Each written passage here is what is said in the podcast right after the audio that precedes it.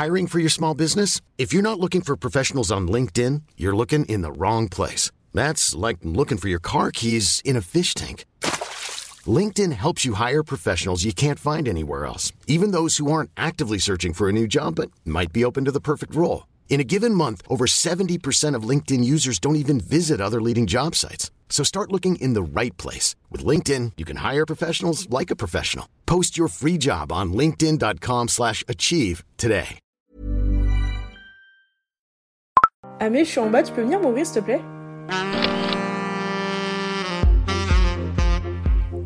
Bonsoir et bienvenue dans La Porte l'endroit où tout le monde est le bienvenu. Installe-toi. Moi, c'est Amélia, mais ici, on m'appelle Mimo ou Amé. Hi. Oh my god, I've never started a podcast in English. Uh, Like I was like, what am I supposed to say right now? But welcome into the episode number 29. So this episode is fully in English and if you're listening to this and not understanding what I'm saying, I um this episode is full in English, but I've already pre-recorded the same one in French.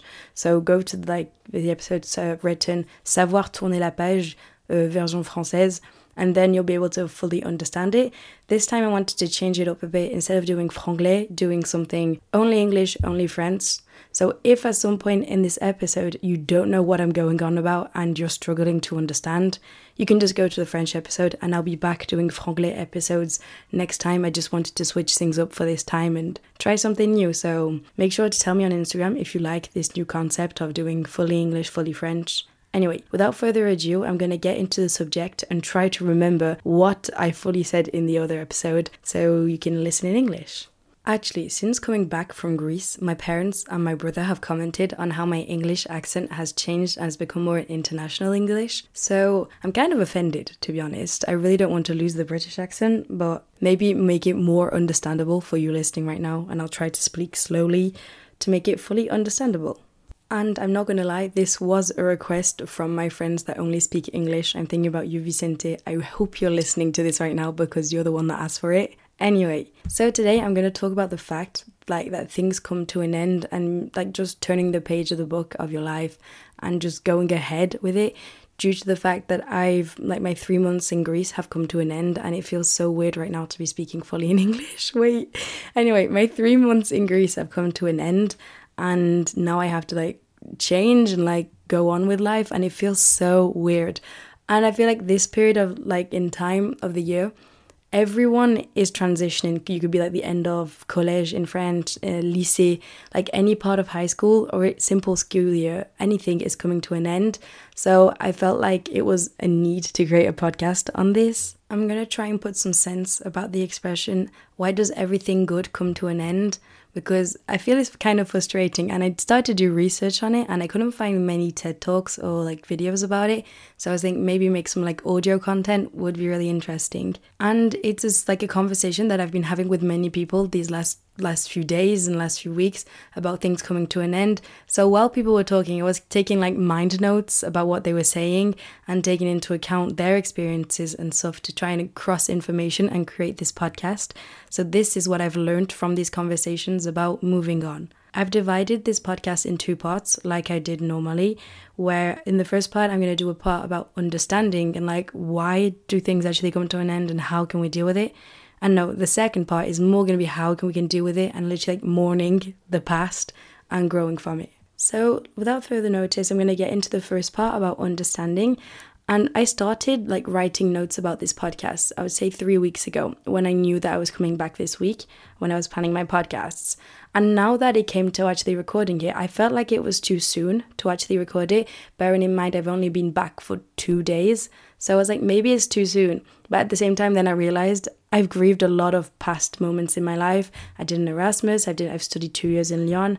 I've done like high school, middle school, primary school.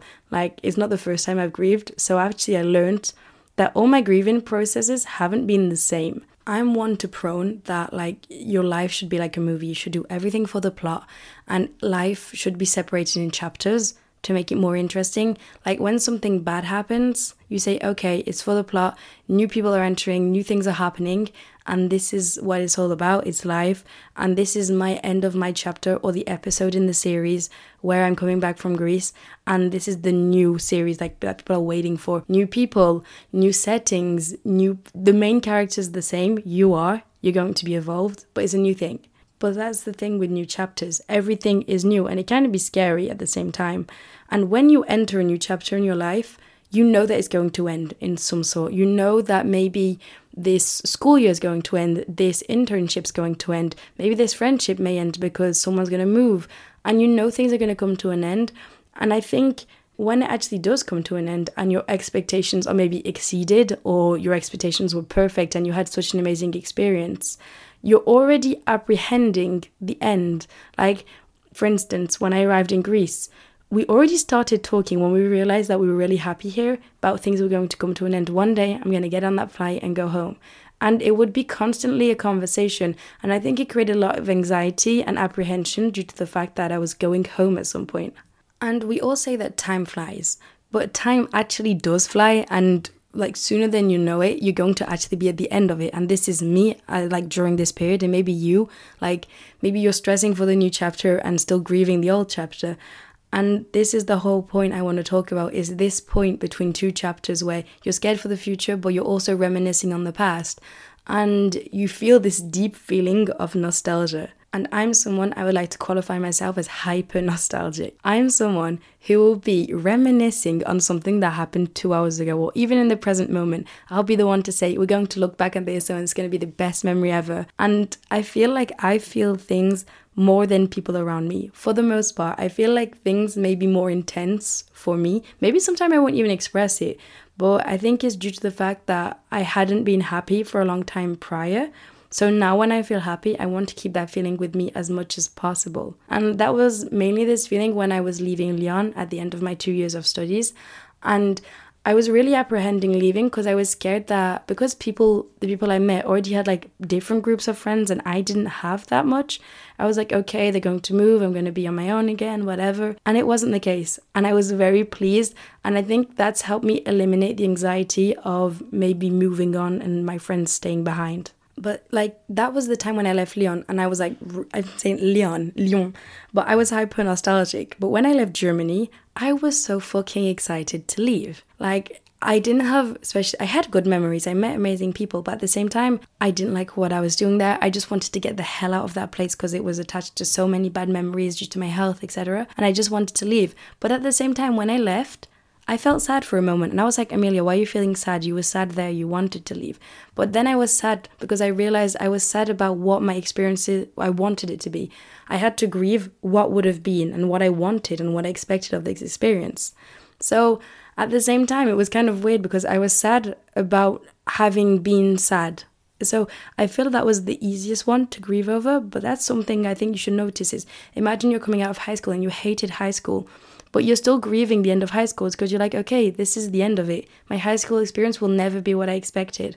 And I've already talked about this in um, my podcast, the fact like the time, le temps passe trop vite.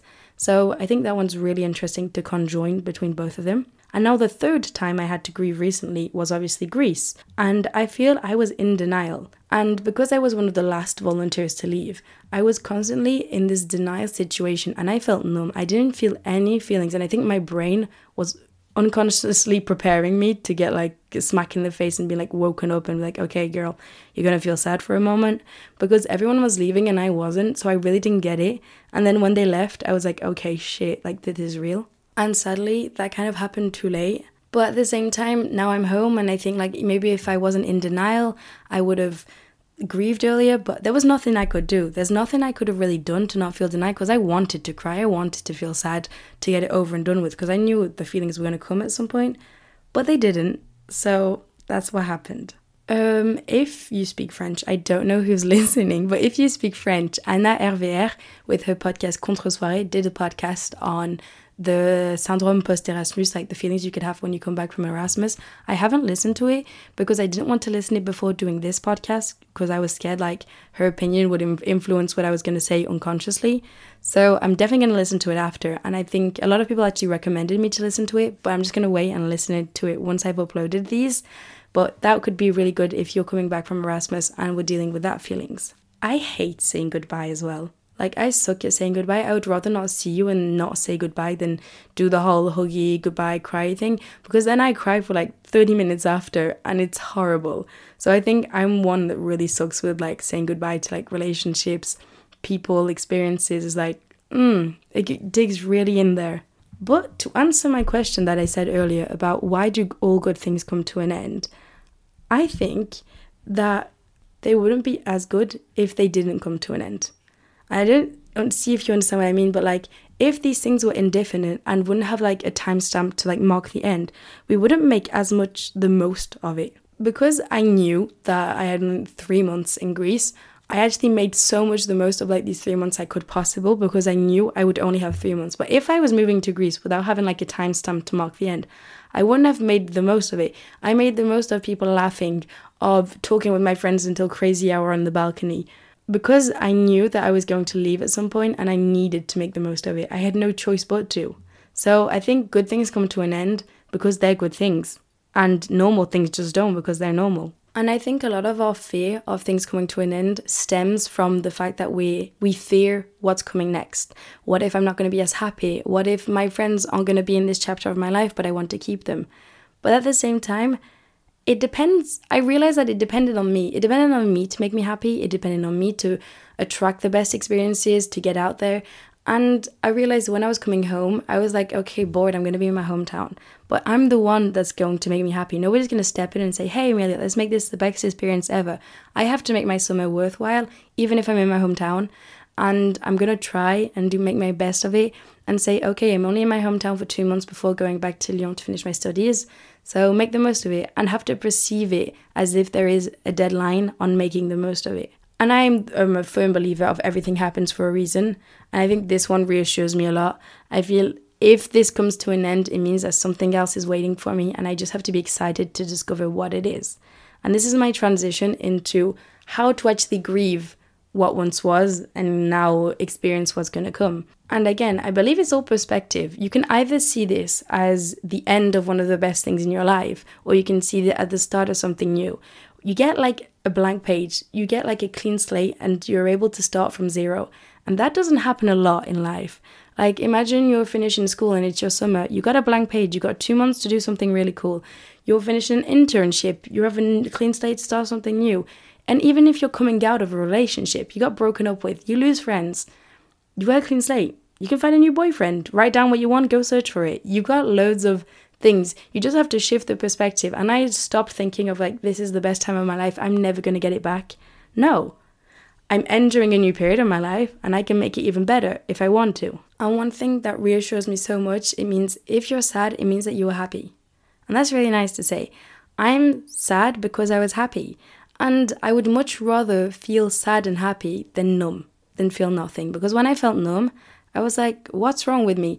And I would rather feel everything more than other people than feel nothing at all. Because that's the whole point of life. If you're not sad and happy, like, what is it worth living? And I've kind of concluded that I should let go of these past moments in my life to let new things enter, maybe new people. Even though I'm very well surrounded and I don't feel the need of new people, maybe I'll meet someone. I've been single for way too long.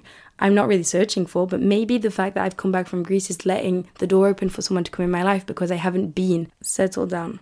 And my fear of the future and this period in life definitely stemmed from my fear of change. I don't like change. I think change is good sometimes, but I feel like when it's in my life in general, I'm kind of fearful because at the moment I'm happy. And I mean, if change comes, then may bring in the eventual possibility that I may be unhappy or not as happy. So I want to stay in my comfort zone. But at the same time, change is unavoidable. Change is everywhere. And I think that's the only thing that's constant between the past, the future, the present. Change will always be there. And that's actually a fucking good thing. I think that's really important. And that's what makes life actually interesting. Because imagine if the seasons were all the same. Imagine if you were actually doing the same job all your entire life or you had the same friends your entire life. You wouldn't change as a person, and that makes life quite boring. And I believe that there's two ways of perceiving this change and this moment in your life. Is either you can break down, be sad, and just stay in the past and reminisce, or you can learn lessons, evolve, and then see as a new slate. And I think that's the best way. And I'm trying to. I know it's hard, and I know you're grieving, and I know everything, and you're nostalgic, but you've done that before. Like, that's why I try to imagine. Like, I've grieved before. I've grieved leaving Lyon, and I really thought that would be really nostalgic for a long time. I'm still nostalgic, but when I look back, I don't feel sad. I feel happy that that even existed and I got the chance to meet them people. So here are a few tips that I've kind of like gathered to actually learn how to move on that I noticed with friends or whatever. The first one was obviously like you've already grieved before, you've already like had change and like accepted things like that come to an end before. So that's a good one. But also remember there was negative aspects. Like it hasn't always been just positive. Our brain naturally filters like negative aspects and i have to remember that. Okay i loved living with all my friends but at the same time i hated sharing my room. I hated my single bed. I hated the bathroom. I hated the kitchen. The apartment was kind of crappy. So i have to remember that it wasn't all positive and even those those are like going to transform into good memories and I can now laugh at it. I know it wasn't all amazing and I have some things that are actually better in my life right now. Another thing that's always helped me, and I actually created a TikTok trend involuntarily about it, but I made a podcast of like about how time goes really quick. But I mentioned about souvenir boxes and like keepsakes and like bringing receipts and tags and putting them in boxes. And I know at any moment I want to relive that experience, I can open that box and I'll be brought back to every single little memory that happened at that point in time and I can rewatch videos and everything. It'll make me feel sad and nostalgic, but it also, I will become gushing back with memories. And I think that is a really cool thing to do. Even if you're not someone that would naturally do that, I think if you're going through a tough time and you're really scared that it's coming to an end, try to keep little things. And then you know that these things will actually live in the whole time. Like coming back from my Erasmus, I feel like it was all a dream. I literally feel like it was a dream. I feel like nothing existed and I just slept for three months. And now when I see objects that I bought there in my house at home in France, I feel like this isn't normal. Like this is another dimension. What is this object doing here? So it's reassuring to know that okay, it wasn't a dream. It actually existed, and I can feel these emotions again. What's also important is to like externalize your emotions. Like if you're feeling sad, if you're feeling happy, if you're feeling anxious, or whatever. Write it down. Film yourself recording. Like express the things. Let things out because the more you keep it bottled up, post like sin like post moment, like send a message to your friend like, hey, like I feel this way, whatever.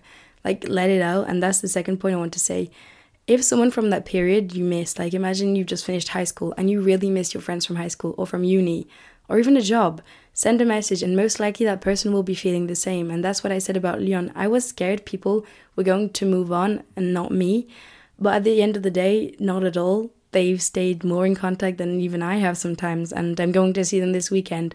And just by sending messages and like flashbacks and Snapchat memories, it manages to stay in contact and still create relationships when you're far. So, yeah, I'm now going to give like the tip for a younger version of myself. And I would literally say don't take for granted the fact that you feel things more than other people. It's not a default to feel more emotional or more happy or more sad or misunderstood or whatever. It's actually a gift because you would much rather feel that way than feel nothing at all and just make the most of even the stupid normal days because one day I'm gonna reminisce on like being able to take the bus back from high school or stuff that was stupid that right now you're probably experiencing and you don't even know how nostalgic you will be of them things. So yeah. If you liked this English episode, let me know. I'll try to do some more in the future, or I can go back to franglais or whatever. I can do a mix of everything. I'm now gonna edit it, post it in like an hour, so we're literally having a live conversation. And if you got your results from uh, Le Bac in France, I really hope you got what you wanted. And yeah, so goodbye and see you next week.